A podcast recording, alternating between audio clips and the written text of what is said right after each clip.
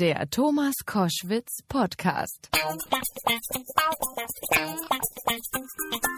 Koschwitz zum Wochenende und ich freue mich sehr, dass er da ist. Drei Stunden lang jetzt mit dem erfolgreichen Investor und Unternehmer und eigentlich Fernsehstar, ne, muss man schon so sagen, Frank Thelen, den viele natürlich aus der Vox-Sendung Die Höhle der Löwen kennen. Der hat jetzt eine Biografie veröffentlicht, Titel Frank Thelen, die Autobiografie Startup DNA, hinfallen, aufstehen, die Welt verändern. Frank Thelen, das ist ja ein großer Spruch, sehr schön. Äh, du bist doch noch ganz jung, wieso schreibst du schon eine Biografie? ja, das ist eine gute Frage. Ich habe schon ähm, viele graue Haare und Oh, das erklärt's jetzt auch. Ja. nee, ist klar. Ich habe schon wirklich äh, sehr, sehr viel erleben dürfen. Wirklich wunderbare Dinge, aber ich muss auch sagen, wirklich äh, schreckliche Dinge. Und da habe ich gedacht, jetzt ist einfach der Zeitpunkt gekommen, wo ich das mal strukturiert aufschreiben möchte. Was war das Schönste, was war das Furchtbarste?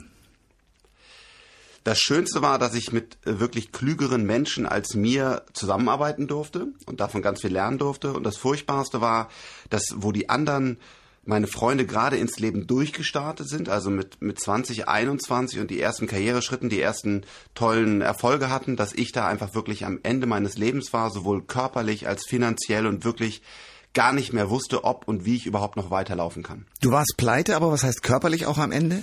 Ähm, körperlich am Ende heißt das durch diese diese Insolvenz, die ich hatte, dass äh, auch dann einfach mein, mein ich hatte so so Stoßbluten aus der Nase. Nein. Meine, es war wirklich, es war einfach eine, es war, war eine sehr, sehr unschöne Zeit, weil ich mich wirklich auch an die Wand gefühlt gedrückt habe. Es waren alles meine Fehler, die ich gemacht habe. Also ich muss das voll auf meine Kappe nehmen, aber am Ende des Tages war ich trotzdem in dieser Situation, wo ich einfach wirklich mich ja schrecklich gefühlt habe. Jetzt bist du Millionär ähm, und warst mal pleite. Wie fühlt es sich an, pleite zu sein?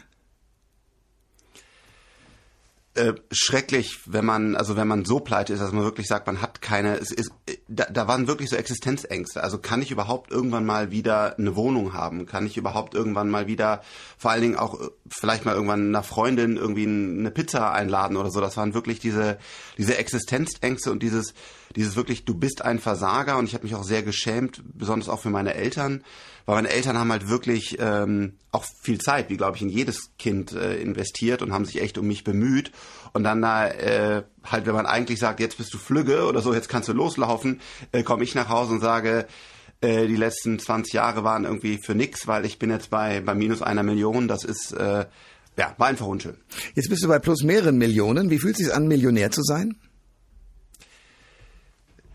Das ist natürlich super, ja. Also auch als ich dann meinen Eltern zum Beispiel halt ein Auto schenken konnte und eine teure Uhr und also oder auch andere Dinge heute ihnen noch noch geben kann, äh, wenn wenn sie meinen Häusern dann Urlaub machen, das ist schon, äh, das ist äh, super schön, das fühlt sich toll an.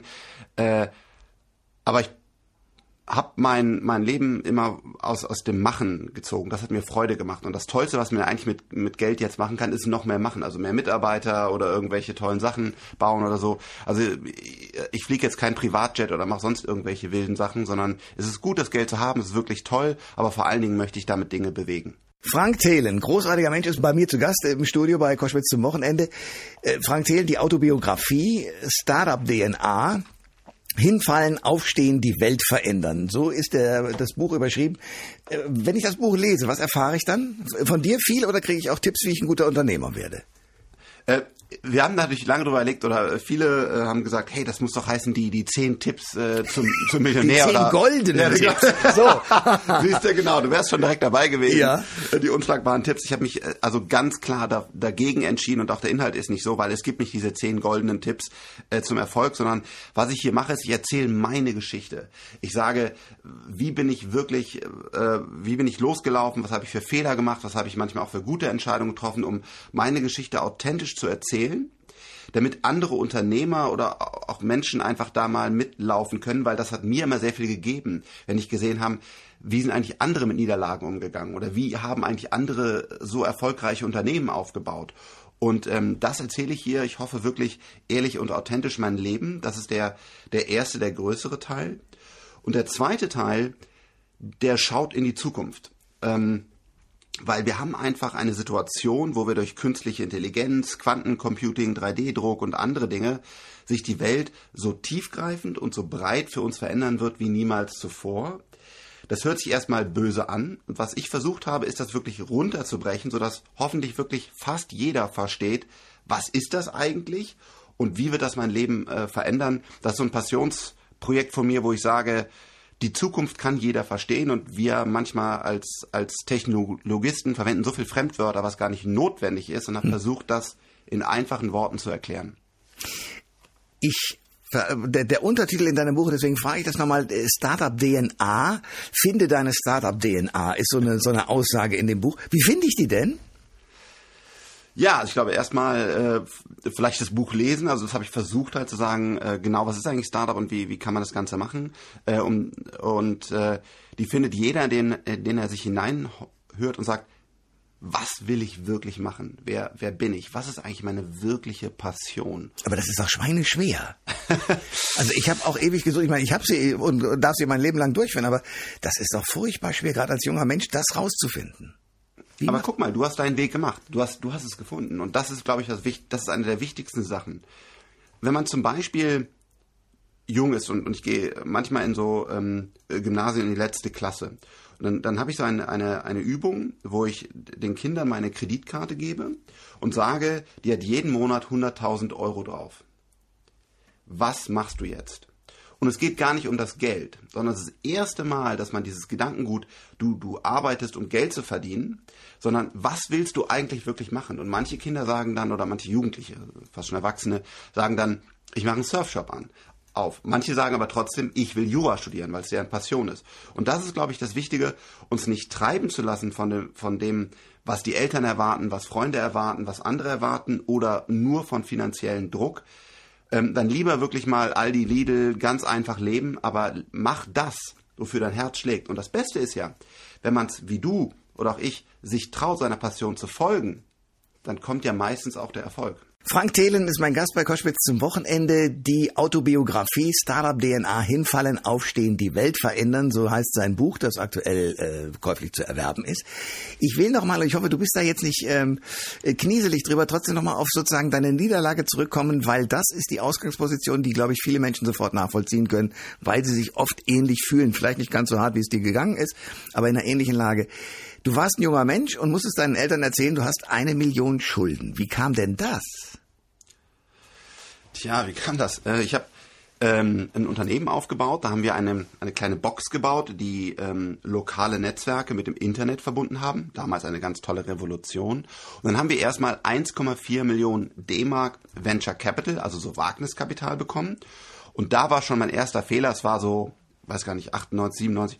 Ähm, da war eine Halbzeit, da war der neue Markt, da waren alle groß und das erste, was alle gesagt haben, jetzt lies mal ein tolles Auto und kauf dir mal die teuerste Kaffeemaschine und äh, einer von unseren Vorstädten hat sich den Tee aus irgendwo einfliegen lassen. Also da haben wir schon wirklich die Bodenhaftung ein bisschen verloren, ja. oder? Und, und ich bin gar nicht so ein Typ, aber das, das war dann halt so. Und alle neben, nebenan machten die großen Büros auf und die größten Partys. Das war halt dieses Startup-Wahnsinn, äh, der neue Markt. Und äh, so fing das an. Dann hatten wir 1,4 Millionen D-Mark, also quasi zu viel und haben dann vielleicht auch, nee, nicht vielleicht, definitiv auch viel Blödsinn damit gemacht. Aber am Ende des Tages, ich wollte immer nur programmieren, ich wollte immer nur aufbauen. Und irgendwann war das Geld weg. Und dann kam die Bank auf uns zu und hat gesagt, hey, ähm, wollt ihr nicht noch ein, eine Kreditlinie haben, damit ihr noch weiterlaufen lassen könnt? Heute undenkbar. Heute kriege ich selbst kaum noch Kredite. Also heute genau hat man ja dieses Basel II, wo keiner mehr irgendeinen einen Kredit bekommt, was ein Riesenproblem ist. Aber damals kam die Bank und sagte, ja, äh, Kreditlinie kein Problem. Und das Witzige ist, die haben sogar das ganze Geld gegeben, also diese Kontokorrentlinie auf dem Konto ging immer tiefer. Ähm, und erst als es ausgeschöpft war, also als hätte ich, da hätte ich gar nichts mehr unterschreiben müssen, kam dann die Bank und hat gesagt, sag mal, ich habe da vergessen, du musst dafür auch noch privat haften. Und weil es mir wirklich, und das ist natürlich eine grobe Dummheit, aber weil es mir wirklich egal war, weil ich einfach nur mit meinen Programmierern programmieren wollte und weil er gesagt hat, wenn du das nicht unterschreibst, dann muss vielleicht die Firma dicht gemacht werden, habe ich uns eine wahre Geschichte an dieser Stelle ohne mit irgendjemand zu sprechen oder irgendwas gesagt, ja klar, es ist äh, super wichtig und habe das einfach unterschrieben. Und damit warst du die Kohle los und standst dafür gerade? Erstmal nicht, weil erstmal war das war die AG, also die Gesellschaft dahinter war eben noch gar nicht pleite. Dann habe ich unterschrieben, aber zwei oder drei Monate später war dann die Firma pleite. Und dann kam dann der Brief von der Bank und dann gesagt, ja, Sie haben ja da noch was unterschrieben, äh, das hätten wir jetzt gerne und da hätten wir gerne mal acht Prozent Zinsen drauf. Och, wie alt warst du da? 22, 23 oder so, so Oh relativ. Mann. Junger Hüpper, also mit anderen Worten Wo die richtig. anderen gerade loslegen, wo die Ja. anderen gerade sagen, jetzt habe ich meine Ausbildung abgeschlossen, Ja, jetzt ja, habe ich meine erste ich verstehe. Wohnung, ich habe meinen ersten gebrauchten Golf. Ich hatte vor denen allen den fettesten BMW mit eingebautem Fernseher und der und der und Massageleder sitzen und keine Ahnung was, ja. Ja. Genau. Aber dann, als die anderen jetzt dann quasi durchstarteten, da stand ich vor dem Nichts und meine Mutter hat diesen Brief geöffnet, rief mich an, äh, Verzweifelt. Ver- also sie war wirklich fertig und auch zu Recht und hat gesagt, Sohn, wir haben überhaupt nicht so viel Geld, wir können nicht mal die Zinsen zahlen, selbst wenn wir helfen wollten. Und da bin ich natürlich auf einmal aufgewacht, wo, wo dieser, dieser Traum, den ich ja vorher hatte, auf einmal, ich durfte ja programmieren und ich durfte einstellen, ich habe das Venture Capital bekommen, ich hatte diesen großen BMW und dann auf einmal so, bam, richtig hart aufzu... so, Shit, jetzt bist du im Arsch. Frank Thelen ist mein Gast bei Koschwitz zum Wochenende. Kluger Typ, vor allen Dingen ein unfassbar ehrlicher, der ein eigenes Unternehmerleben beschreibt, damit andere Unternehmer nicht dieselben Fehler machen und vielleicht große Unternehmer werden. Es gibt diesen schönen Satz, ihr wart ja schon mal alle fünf zu Gast bei mir und da habe ich den Satz schon mal gesagt, äh, das Gegenteil von einem Unternehmer ist ein Unterlasser. Du hast immer dieses Unternehmergehen in dir drin gehabt schon. Also warum warst du denn schon auch als Junge offenbar und als junger Mensch der Meinung, du musst etwas eigenständig, selbstständiges, ein, heute nennt man das Startup, also etwas machen, was ein Unternehmen darstellt? Woher kommt das? Das ist eine sehr gute Frage, über die ich äh, viel nachgedacht habe. Ich glaube, man hat das in sich drin. Natürlich kann man Dinge durch so die Höhle der Löwen oder andere Dinge noch mehr pushen und Dinge wecken. Aber ich glaube, wenn man guckt, wie Unternehmer gelaufen sind und die Autobiografien, die ich gelesen habe, die hatten das einfach immer in sich drin. Ich habe angefangen, ohne es überhaupt bewusst zu machen, irgendwas zu kaufen und verkaufen und dann habe ich, was ja damals verboten war oder immer noch verboten ist, irgendwelche schwarzen CDs gebrannt. Gar nicht äh, wegen dem Verbot, sondern einfach, weil ich irgendwas machen wollte, was verkaufen wollte, ich wollte was aufbauen. Ich glaube, man ist so ein Unternehmertyp und man fängt an zu basteln und zu machen oder man ist das eben nicht. Und das ist auch, glaube ich, ganz wichtig zu erkennen.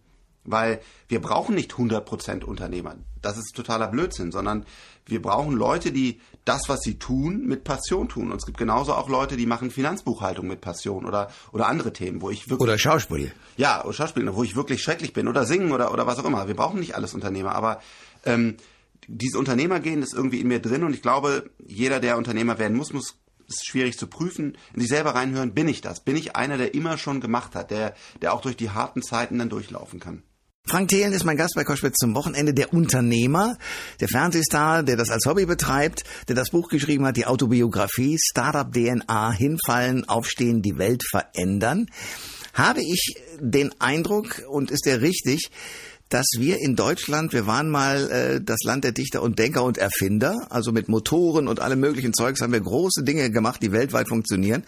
Inzwischen sind wir abgehängt in Deutschland, oder? Also wenn ich mir angucke, es äh, gibt die meisten Computer und, und, und Handys äh, aus dem Silicon Valley, aber nicht aus Deutschland. Ähm, ist das die richtige Beobachtung oder sagst du, nee, Deutschland ist eigentlich weit vorne? Äh, Das ist leider die exakt richtige Beobachtung und ist auch eines der Themen, die mich wirklich bewegen. Wir haben nach SAP, äh, dem großen ERP-Softwareanbieter, keine weiteres innovatives Unternehmen mehr in Deutschland gegründet. Woran liegt das? das Welt und das glaube ich das Wichtige, das weltweit Marktrelevanz hat. Das will ich wirklich sagen, was ein Herzensthema von mir ist. Jetzt jedes Unternehmen und ich selber habe ja auch Unternehmen gegründet, das Arbeitsplätze schafft, das gute Dinge macht, ist wichtig. Aber leider sind wir in einer Situation, wo die großen, wie soll man das nennen, Marktplayer, Marktplätze, die also eine Technologie haben, die durch Daten und immer mehr Kunden immer stärker wird. Beispiel Google, Beispiel Amazon, ähm, äh, Beispiel Apple natürlich. Und die, diese Unternehmen, die werden jeden Tag stärker, weil die einfach eine Plattform haben, wo immer mehr Kunden, immer mehr Technologie, immer mehr Partner draufgehen und damit werden sie immer stärker. Und eine solche große Plattform haben wir leider in Europa nicht gebaut. Die einzige Ausnahme ist Spotify, der Musikdienst, der den Daniel ähm, Eck gegründet hat. Ähm, das ist ein europäisches Unternehmen, aber halt nur im Musikbereich, aber auch schon toll, sehr, sehr toll. Aber wir haben ansonsten keine Plattform gebaut. Jetzt kann man sagen, Frank, warum hängst du so an diesen Plattformen? Ist doch, wenn wir was anderes machen. Das Problem ist, nicht weil ich das cool finde, sondern genau diese Plattformen bekommen halt immer mehr Macht. Und wenn man sich das nur ansieht, was diese großen, also diese Gaffers, Google, Apple, Facebook, Amazon und dann noch die zwei Chinesen, die haben, äh, die Tencent und Alibaba, die regieren die Welt. Und das ist hochgefährlich, oder? Ja, und das ist auch ein Problem, wenn wir gar keinen Gegenpol mehr aus Europa haben, wo wir wenigstens ein oder zwei von diesen Plattformen haben, äh, dann haben wir einfach, sind wir komplett von denen abhängig. Also bitte, liebe Unternehmer, liebe Gründer, nehmt mich nicht falsch. Ich selber habe ja sowas auch noch nicht aufgebaut und weiß auch gar nicht, ob ich es aufbauen kann. Ich finde jeden Unternehmer alles gut. Aber in einer großen, vielleicht politischen Sicht, philosophischen Sicht, wie auch immer, auf Europa brauchen wir ein, zwei, drei solcher Plattformen, damit wir weltweit wieder auch fair untereinander verhandeln und mitspielen können. Denn heute hängen wir wie ein Fliegenfänger an diesen großartigen, muss man auch sagen, an diesen großartigen Unternehmen. Und wir haben einfach diese Plattform bisher nicht gebaut und das ist ein Riesenproblem für uns. Frank Thelen ist mein Gast bei Koschwitz zum Wochenende. Äh, lass uns äh, nochmal reden über die Entwicklungen, die du auch gemacht hast. Du hast zum Beispiel äh, ein Startup, heißt es Neufund oder Neufund? Neufund. Neufund. Und da geht es um eine Blockchain-basierte Schwarmfinanzierung. Ich habe mir das aufgeschrieben und habe mir gedacht, das muss ich Ihnen fragen, weil ich verstehe nichts. Was ist das? Was macht ihr da? Ja, also erstmal ähm, will ich über ganz kurz über die Blockchain sprechen, weil die wirklich äh, wichtig ist. Auch beim Geld äh, erzeugen. Ja, also ne, de, wahrscheinlich kennen die meisten äh, Zuhörer Bitcoin und haben da ganz viel gewonnen oder ganz viel verloren oder was auch immer. Die meisten Zuhörer kennen vielleicht das Wort, aber dann hört es auch schon auf. Okay. Und Bitcoin ist quasi die, die Währung, aber die ist gar nicht relevant und ich glaube auch, dass Bitcoin äh, bald keine Relevanz mehr hat, aber das ist egal. Aber die darunterliegende Technologie, die Blockchain, die ist sehr, sehr wichtig. Kurz erklärt, was das ist. Wenn heutzutage eine Datenbank existiert, zum Beispiel wo unser Bankkonto drauf ist, dann ist diese Datenbank läuft auf einem Server und wenn man da etwas ändern will, dann kann das der Administrator einfach tun. Der schreibt da einfach rein, der Frank hat jetzt nicht mehr 100 auf dem Konto, sondern 1000 auf dem Konto. Das kann er alleine machen. Die Blockchain ist eine verteilte Datenbank, wo mehrere Leute in einem komplizierten Prozess zustimmen müssen, dass der Frank jetzt nicht mehr 100, sondern 1000 Euro auf dem Konto hat. Es kann also nicht eine zentrale Instanz einfach Daten ändern, sondern Daten können nur geändert werden, wenn alle der Meinung sind, dass dieser Datensatz jetzt geändert wird. Und damit kann man auf einmal, hat man natürlich einen viel höheren Trust, weil wenn ich eine zentrale Datenbank habe bei der Deutschen Bank, die kann wirklich ja gehackt und verändert werden. Und bei einer Blockchain ist das nicht möglich, sondern da kann man wirklich vertrauen, was da drin steht, weil es in einem längeren Prozess von der ganzen Community gesagt wurde, das gehört jetzt dem oder da ist jetzt der Betrag drin. Und das wird viele Bereiche verändern. Und ich glaube, dass wir viele der zentralen Datenbanken heute in diese verteilte Datenbanken der Blockchain ändern sollten. Nicht alle, aber einige. Zum Beispiel bei den Banken. Definitiv. Bei den Banken, wo Vertrauen äh, wichtig ist, absolut. Oder auch, wenn einer einen Pass beantragt oder so.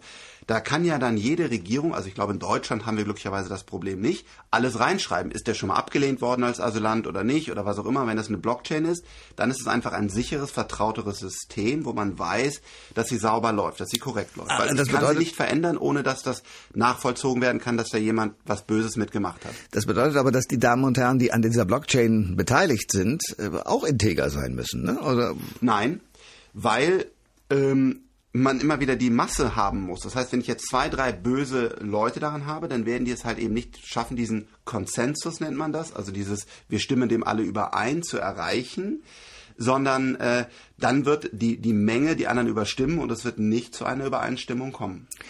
Ha. Jetzt kurz Neufund. Ja, Neufund. Neufund. Und wir nehmen diese Blockchain-Technologie und sagen, das ist eigentlich die neue Börse. Weil es ist Blödsinn, dass heutzutage die Börse noch auf diesen alten Oracle, SAP-Datenbanken äh, läuft, sondern auch die sollten auf verteilten Systemen laufen, wie der Blockchain. Das ist Neufund, einfach eine neue Technologie, wo Unternehmensanteile gehandelt werden, die heutzutage auf der Börse gehandelt werden. Frank Thelen ist mein Gast bei Koschwitz zum Wochenende. Unternehmer und das vor allen Dingen in der IT-Branche. Wann hast du das, was du da jetzt alles so schilderst, und da sind für viele Hörer, glaube ich, ein paar Fachbegriffe dazwischen gewesen, die sie nicht so schnell aufgenommen haben. Mir geht es jedenfalls so. Wo hast du das alles gelernt? Ähm, also ja, ich bin ja vom Gymnasium bin ich erstmal runtergeflogen und habe ja dann auch mein Studium abgebrochen. Äh, einfach durch Passion, weil irgendwann wollte ich wissen, wie das funktioniert und ich habe äh, hab programmiert und dann wollte ich wissen, oh Mann, das aber so langsam, wie funktioniert denn äh, diese dieser 386er hieß der damals, dieser Prozessor da drin, habe ich auseinandergeschraubt und habe das, das angeguckt und äh, mich interessiert einfach, wie wie Sachen funktionieren und äh, dann habe ich einfach immer mehr Bücher früher gelesen, heutzutage sicherlich viel Internet und irgendwann heutzutage habe ich das große Glück, ähm, dass ich mit vielen Experten sprechen darf, also wirklich den, den größten Köpfen der Welt, ähm, dass ich mit denen die Sachen diskutieren und von denen lernen darf. Und dann gehen so Dinge los, wie zum Beispiel, also du bist ja mit beteiligt an der, der App, die möglicherweise viele Leute schon nutzen, nämlich MyTaxi. Also wo du dir sozusagen ein Taxi rufen kannst äh, auf deinem Handy und du kannst sehen, wie schnell ist es bei dir und du kannst sogar auf dem Straßenverlauf sehen, wie das Taxi zu dir fährt. Ähm, wie, wie, komm, wie kommst du zu so einer Nummer? Also die ist ja genial, vereinfacht, äh, unfreundliche Leute, die früher in den Taxizentralen gesessen haben und verteilt haben, ob du dein Taxi gekriegt hast oder nicht, entfallen. Du siehst einfach, du hast einen direkten Tat zu, zu deinem Fahrer. Wie kommt sowas zustande? Äh, in dem Fall ähm, war ich äh, Investor, der erste Investor. Gegründet hat das Unternehmen Nick Mewes in, in Hamburg. Und wir haben den getroffen, hatte der Nick zwei Mitarbeiter und vier Taxis, also die irgendwie das so gesagt haben, es könnte irgendwann mal funktionieren. Und dann haben wir gesagt, hey, exakt das ist die richtige Idee, weil ich rufe heute an, die verstehen mich nicht, ich weiß nicht, ob der Taxifahrer kommt. Das muss sauber digitalisiert werden, das ist der richtige Ansatz. Und haben dann dort investiert und haben dann losgelegt. Aber es war auch das ein, heute ist es, finden sie Leute gut, aber damals war es wirklich schwierig. Also die Leute haben gesagt, das wird nicht funktionieren, das ist Blödsinn. Große Investoren haben es abgesagt und wir waren wirklich in Finanznöten, weil die einfach gesagt haben, das macht so keinen Sinn, das wird so nicht funktionieren. Die Taxizentralen haben uns attackiert über Lobbyarbeit und keine Ahnung was. Also Na klar, die hatten ja was zu verlieren, das ist ja klar. Heutzutage natürlich sagen alle, My Taxi ist ja ganz klar, so musste das ja immer funktionieren, große Erfolgsgeschichte. Aber was der Nick Mewis da aufgebaut hat, wo wir dann Teil dran haben durften, ähm, war damals überhaupt nicht klar und war echt ein schwieriger Ritt. Aber ist das nicht eigentlich immer so? Also am Anfang wirst du belächelt, irgendwann wirst du bekämpft, dann setzt du dich durch und dann bist du der große Sieger. Ja, und da sind wir Deutschen natürlich als Weltmeister des, der Bedenkenträger. Das ärgert mich oftmals auch wirklich tief. Äh, auch ganz vorne. Zum Beispiel, wir haben Daniel Wiegand, das ist für mich einer wirklich der, der, der hellsten Köpfe äh, in Europa. Der hat ein komplettes, ähm, ein, einen elektrischen Jet entwickelt, der vertikal starten und landen kann, kann also überall starten und landen, hat überhaupt keine Emission mehr, ist super leise, super sicher. Und wir sind dort investiert und sehr stark engagiert. Wie funktioniert der? Lass mich das kurz erklären. Ein Flieger elektrisch nur? Also mit Batterien drin? Die sind doch schwer. Ja, genau, die sind schwer, die Batterien, aber äh, er hat ein Konzept entwickelt, äh, wie das Ganze funktioniert. Und wir haben auch bewiesen, dass es funktioniert. Also der Jungfernflug äh, ist vollzogen. Das, äh, das Fluggerät ist wirklich hochsicher, fliegt 300 kmh schnell und aktuell 300 Kilometer weit und auch sicherlich äh, sehr bald schon viel weiter. Und das entwickelt man also in Deutschland. Wir packen da unser Geld in Risiko rein. Daniel Wiegert mit seinen Co-Foundern äh, sind wirklich ganz helle Köpfe da, unfassbar gute Jungs, total brillant, bauen das Dorobert als Innovationsministerin nimmt das Ganze auf, weil sie mit mir darüber gesprochen hat und sich das Ganze angesehen hat. Und dann geht in Deutschland, ich weiß nicht, ob das Wort Shitstorm oder was auch immer richtig ist, über Flugtaxis los. Und äh, weil dann halt gesagt wird, ja, was spricht sie denn jetzt über Flugtaxis? Spinnt die denn? Und das habe ich gelesen. Ja, okay. Ach, daher kommt das. Alles daher klar. kommt das. Und, und aber, aber das Team hat einen, einen, einen Jungfernflug verbracht. Das Team ist mittlerweile weit über 100 Mitarbeiter. Wir haben dort 100 äh, Millionen ähm, Euro mittlerweile als Investition reingetan. Wir wollen da ein wirklich großes Unternehmen draus, draus bauen. Und äh, das ist dann kein Witz, aber das wird dann halt in Deutschland manchmal so als haha, Flugtaxi, spinnt die oder spinnt der denn? Und äh, das fand ich echt traurig und muss man, kann ich vielleicht ein bisschen arrogant, aber kann ich wirklich sagen, auch dumm. Weil das ist wirklich sehr weit, das wird bald kommen. Und äh, Uber, wieder die Amis, äh, die haben dann dort mal gezeigt, wie groß der Markt eigentlich ist. Der wird fast so groß wie der Automarkt. Und jetzt haben wir in Deutschland mal so einen Champion, der wirklich auch führend ist, weil Lilium ist weltweit da führend. Und dann gehen sogar manche wenige hin und machen da irgendwie einen Witz draus. Also wir sind Bedenkenträger und Ideen wie MyTaxi werden erstmal immer belächelt bis man äh, dann gezeigt hat, das funktioniert wirklich. Frank Thelen ist mein Gast bei Koschwitz zum Wochenende, Buchautor, Fernsehstar, aber vor allen Dingen mal Unternehmer und Start-Upper. Ähm, lass mich kurz mal diese Rolle des Advocatus Diaboli, also des Bedenkenträgers, äh, durchspielen. Wenn ich mir zum Beispiel so einen Mann wie Elon Musk anschaue, dann denke ich, dass äh, gerade bei den neuen Ideen im Unternehmertum Vertrauen eine wahnsinnig wichtige Rolle spielt. Also wenn du dir Apple im Vergleich dazu anschaust, da hat von Anfang an funktioniert, dass du als Blinder, der keine Ahnung von Computern hat, allein mit dieser Maus wusstest, ich kann da das Schreibprogramm aufmachen und kann das einfach so machen und ich verstehe sozusagen intuitiv, was der meint, was ich mit ihm machen muss. Bei Elon Musk zum Beispiel äh, mit seinen ganzen Elektroautos und auch anderen Plänen zum Mars zu fliegen, habe ich so den Eindruck, da ist viel heiße Luft, der kann sich gut verkaufen, aber wirklich liefern tut er nicht. Ist das nicht genau das Problem? Das wir im Moment haben in der Unternehmerschaft? Also ich glaube eher, bei den Deutschen ist fast eher das Problem, dass sie vielleicht mehr liefern und schlecht verkaufen, ähm, weil man muss auch eine Vision verkaufen, dass die Leute daran gehen. Auch ein, ein äh, Steve Jobs hat oftmals, ähm, ich will gar nicht sagen im Bösen, ich selber würde sagen, ich bin auch so ein Typ, sondern in der Begeisterung und dann noch zwei Schritte weiter gedacht, aber dann dauert es doch noch länger und dann die Produktion und die Softwareentwickler sind nicht so schnell. Äh, diese Begeisterung fehlt uns und ich kann äh, wirklich mit, mit, mit vollem Herzen und gutem Gewissen und auch, ich habe da, glaube ich, auch wirklich tiefgreifendes Wissen sagen, dass Elon Musk keine Luftnummer ist, sondern ganz im Gegenteil. Elon Musk ist aktuell einer der, der vielleicht der brillanteste Kopf, den wir auf der Welt haben.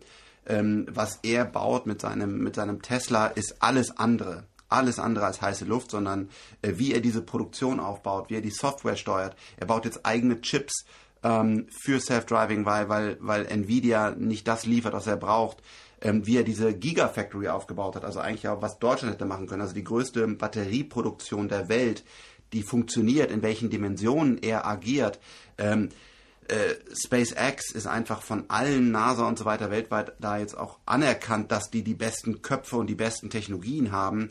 Also dieser Mann ist einfach nur brillant und natürlich kommt da mal ein New York Times Interview raus, wo er einfach mal sagt, hey, mein Leben ist hart und dann drehen die Leute durch und sagen, hey, krass, der arbeitet echt so viel und der, der muss auch mal eine Schlaftablette nehmen, weil er nicht runterkommt. Und vier Stunden pro Nacht schlafen ist ein bisschen wenig, was er ja auch zugibt. Genau, aber hey, das, das war auch teilweise mein Leben, also das hm. beschreibe ich auch in meinem Buch. Ähm, das gehört halt dazu. Also wenn du irgendwie sagst, ich revolutioniere die, die Autobranche, äh, dann, dann bringt dich das an deine Grenzen. Aber er ist halt einer, und das vermisse ich in Deutschland, der dafür lebt. Er übernachtet dann in der Factory. Er geht dann wirklich hin und sagt, ähm, ich will das hier schaffen und er steht dafür und er steht dafür authentisch, wie ein Jeff Bezos. Und das fehlt mir. Ich habe solche Statements von von einem CEO von BMW oder so noch nicht gehört, dass die sagen, äh, Elektro kommt so, dass ich jetzt wirklich auch sage, ich habe meinen Sommerurlaub aufgegeben und ich äh, hänge da jetzt dran mit meinen Ingenieuren und ich sage, hey, die Chips, die mir der Intel liefert, die finde ich nicht gut, deswegen habe ich eine eigene Chipfabrik gemacht, ich mache eine Batteriefabrik. Sorry, sowas sehe ich einfach aus Deutschland heraus nicht. Und ja, Elon ähm, kommuniziert nicht immer ideal, aber er ist wirklich aktuell der, der, der großartigste Unternehmer, den wir haben.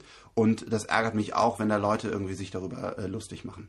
Frank Thelen ist mein Gast bei Koschwitz zum Wochenende, selber Unternehmer, Buchautor, die Autobiografie Startup DNA, hinfallen, aufstehen, die Welt verändern.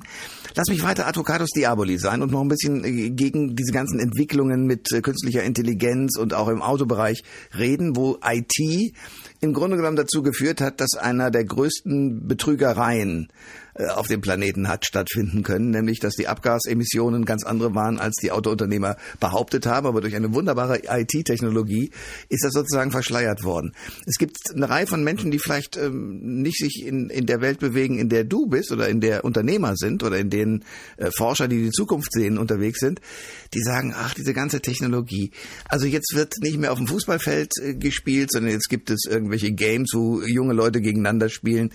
Äh, demnächst erklärt mir irgendwie der, der, äh, die, nicht mehr die Putzfrau, wie das sauber zu machen ist, sondern der Staubsauger, der eine KI im Kopf hat, erklärt mir, wie die Welt geht.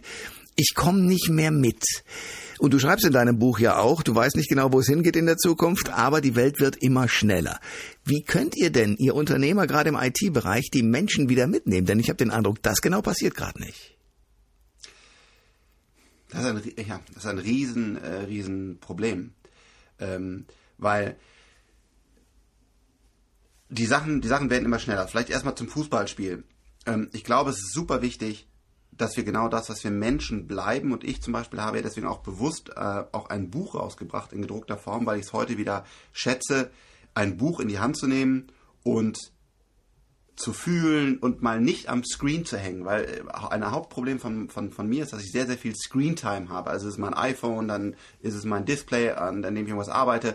Also ich glaube, diese Ein Einheit im Leben ist ganz schlecht, sondern man, man, man, darf, man will verschiedene Sachen machen, auch jeden Tag verschiedene Eindrücke haben. Deswegen ist es so wichtig, Fußball zu spielen und nicht halt nur irgendwie E-Games zu machen. Und da so müssen wir auch Mensch bleiben. Aber was passiert jetzt mit dieser ganzen Software der künstlichen Intelligenz? Ähm, ja, unser, unser Leben wird radikal geändert. Es wird selbstfahrende Taxis geben, es wird nicht mehr lange Taxifahrer geben. Es wird irgendwann verboten werden, meiner Meinung nach, dass äh, Ärzte ähm, Röntgen- oder MRT-Bilder oder sowas auswerten, weil das einfach der Computer besser kann. Das heißt, da sagt man einfach beim Taxifahrer, äh, sterben durchschnittlich äh, 100 Leute jetzt in Deutschland von allen Taxifahrern und wenn Self-Driving Cars machen nur noch 10. Und der Computer wird einfach viele Dinge bald deutlich besser können als wir. Und dann ist natürlich das Riesenproblem. Einerseits, wie leben wir noch? Aber das andere ist auch mal ganz klar, viele werden ihren Job verlieren. Also das ist ja auch eine ganz klare Angst. Und ich bin auch nicht der Mensch, der sagt, nee, ihr werdet alle euren Job behalten, sondern was ich sage, wofür ich mich einsetze, ist ein bedingungsloses Grundeinkommen, weil wir ansonsten die Menschen verlieren, weil sie einfach Angst haben. Und dann wäre das ist nicht fair. Und andere, an anderer Stelle leider heute ja viel in Amerika und China, werden ja auch Riesensummen verdient mit dieser ganzen Revolution. Und ich möchte gerne, dass ein Teil davon eingesetzt wird, dass wir ein bedingungsloses Grundeinkommen haben. Die nächsten Jahre werden eine riesen Herausforderung aus ganz vielen Leveln und ich habe nicht alle Antworten. Frank Thelen ist mein Gast bei Koschwitz zum Wochenende. Wir reden über künstliche Intelligenz, über seinen Beruf als Unternehmer, als äh, Fernsehmann natürlich auch. Ähm, Du sagst und du setzt dich dafür ein für das bedingungslose Grundeinkommen. Das ist ja in etwa genau das Gegenteil von dem, was du machst. Du bist ein Mensch, der durch Leistung viel Geld verdient. Und jetzt sagst du, du brauchst gar keine Leistung liefern, du kriegst schon dein Geld und kannst schon damit leben und brauchst nichts mehr machen. Wie passt das zusammen? Also erstmal, äh, ich arbeite ja nicht für Geld. Äh, also wenn ich, wenn ich jetzt für mich selber habe ich so viel Geld, dass ich glaube ich äh, leben kann ganz gut, sondern ich arbeite, weil, weil es mir Freude macht und weil ich Dinge bewegen will und ich will auch noch viel, viel reicher werden, übrigens. Äh, ich will ganz reich werden, damit ich noch mehr Geld anderen Gründern geben kann. Weil wir viel zu wenig Geld in Europa haben, um es Leuten wie zum Beispiel Lilium-Gründern oder Neufund-Gründern zu geben. Das heißt, ich will noch deutlich mehr Geld verdienen, aber um es dann direkt wieder äh, Gründern in größeren äh, Koffern äh, zu geben. Also wie passt das zusammen? Ähm, ich glaube, es ist der einzige Weg, weil Arbeitsplätze werden wegfallen, Roboter, künstliche Intelligenz und so weiter werden die Dinge, werden Hemden für uns bügeln, Autos fahren, was auch immer. Das heißt, die Jobs, die wir heute haben, werden wegfallen. Es ist übrigens das erste Mal, dass eine industrielle Revolution ähm, wirklich Jobs reduziert. Bisher hat man das immer vorhergesagt dass Jobs reduziert werden, wie zum Beispiel durch den Computer und so weiter. Da hat man schon alle Sekretärinnen irgendwie ähm, gesehen oder äh, das papierlose Büro. Äh, alles hat immer noch mehr Jobs generiert. Und jetzt sind sich die meisten Experten einig, dass es zum ersten Mal die industrielle Revolution kommt, die auch wirklich radikal Jobs kosten wird. Werden wir und alle recht behalten, keine Ahnung, aber es ist das erste Mal, dass eine industrielle Revolution wirklich, glaube ich, Jobs kosten wird. Und dann muss die Antwort sein, wir müssen die Menschen versorgen mit einem bedingungslosen Grundeinkommen. Hier rede ich auch nicht über 5000 Euro im, im Monat, sondern ich habe das nicht ausgerechnet, 2000, 1500. Aber was das Wichtige ist, keine Angst haben. Es darf keiner Angst vor der Existenz haben. Und wenn dann diese Jobs alle wegfallen, ist es noch viel wichtiger, was ist, Purpose in Life. Also warum bin ich eigentlich hier und fange jetzt nicht an, einfach nur noch zu Hause auf der Couch zu sitzen, Drogen zu nehmen, zu verfetten oder wenigstens Bier zu trinken, sondern warum, wie ich, gehe ich jeden Morgen raus und sage, hey, ich will den Fußballverein nach vorne bringen, ich will den Wald größer machen oder wie ich, ich will eine neue Technologie entwickeln. Das wird ganz schwierig, weil heute glaube ich, ist für viele der Antrieb auch, muss man ehrlich sagen, der Job. Also ich will noch eine Karriereleiter hochgehen oder ich will diese Präsentation halten, damit alle klatschen. Und das ist ja auch okay, das will ich ja auch. Also wir haben ja diesen, wir wollen ja andere Leute begeistern. Das ist ja das, was wir tun. Und wie können wir das dann auch in eine neue Welt übertragen, wo es nicht mehr über den Job passiert, sondern wo ich die Anerkennung und die Leistung für die Allgemeinheit auf anderen Wegen machen? Große Herausforderungen, die vor uns stehen. Frank Thelen ist mein Gast bei Koschwitz zum Wochenende. Die Autobiografie, das ist der Anlass, weswegen wir hier sitzen, äh, warum wir über sein Unternehmertum sprechen und über alles, was so passiert. Du hast ähm, ein Unternehmen, ich glaube E42, umbenannt in Freigeistkapital. Warum das denn? Äh, also die, die E42 äh, da Deutsch äh, kam daher, dass äh, irgendwann Marc Sieberger und ich, das ist mein, mein, mein Geschäftspartner, äh, wir hatten unser Unternehmen verkauft, also bin durch harte Zeiten gegangen und irgendwann haben wir dann ein Unternehmen wirklich für sehr viele Millionen verkauft und saßen nach dem Notartermin, also wo der, wo der Verkauf dann wirklich besiegelt wurde, im Auto noch vor seiner Wohnung und sagten, ey, jetzt haben wir echt viel Kohle. Äh, was, was machen wir denn jetzt damit? Und ja. ähm, dann haben wir spontan in diesem Auto entschieden, dass wir eine Million nehmen und die quasi spenden an Startups, weil wir waren durch so harte Zeiten gelaufen, hatten so viel gesehen und haben gesagt, wir müssen jetzt was zurückgeben und wir geben jetzt einfach zehn Startups 100.000 Euro und schenken denen das sozusagen. Also natürlich kriegen wir dafür Anteile, aber am Ende des Tages, wir haben ja gesehen, wie schwierig das ist und ich war ja bisher viel mehr gescheitert, als dass irgendwas ähm, funktioniert hat. Dann haben wir gesagt, das machen wir jetzt einfach mal. Die Millionen geben wir jetzt zurück. Und ähm, daraus wurde dann aber, wieder wahrscheinlich, weil wir einfach auf alle Regeln gebrochen haben und auf einfach gemacht haben, was wir cool fanden, ein Riesenerfolg. Denn wir haben in Wunderlist investiert, in MyTaxi investiert, in Kaufda investiert, in Northworks investiert und die Dinger sind richtig abgegangen. Teilweise sind sie auch für mehrere hundert Millionen dann wieder verkauft worden. Auf einmal hatten wir noch einen größeren Berg Geld. Und äh, zwischendurch habe ich dann gesagt, ich möchte wieder gründen. Ich möchte, das ist ja nochmal was anderes, ob ich Unternehmer unterstütze oder ob ich selber verantwortlich bin. Jeden Morgen, jede Nacht und für alles verantwortlich. Und ich wollte nochmal selber ans Steuer gehen. Ich wollte nochmal das Steuerbord übernehmen und habe dann Du gegründet. Und ähm, das war dann teilweise sehr erfolgreich, teilweise sehr unerfolgreich. Heutzutage ist es erfolgreich und ich bin nicht mehr verantwortlich, sondern äh, ich habe mit Christoph einen unfassbar guten CEO. Und nach dieser ganzen E42-Nummer und, und der Du-Nummer, die nicht funktioniert hat, habe ich gesagt, jetzt nehme ich mir zehn Jahre lang Zeit und investiere nur noch in andere Unternehmer. Ich selber verlasse die Kommandozentrale. Und das war der Zeitpunkt, wo ich gesagt habe, jetzt nochmal einen neuen Namen, weil E42 ist ein lustiger Name, 42 die Antwort auf alles, aber ist nicht, ist nicht super tragend und deswegen haben wir gesagt, jetzt, wo das mein Vollzeitjob wird, ähm, nennen wir das Ganze um in Freigeist, weil wir wollen gerne Freigeist fördern, Freigeister fördern und deswegen dieser Namenswechsel. Frank Thelen, das ist eine große Freude, mit dir zu reden. Ich hoffe, du kommst bald wieder. Ein, ein großartiger Mann und ich sehe, dass wir wahrscheinlich noch reichlich Gesprächsstoff haben werden in der Zukunft, weil sie wird schneller, wie du beschrieben hast. Danke für den Besuch. Vielen, vielen Dank, dass ich hier sein durfte. Alle Informationen zur Sendung gibt es online auf thomas-koschwitz.de.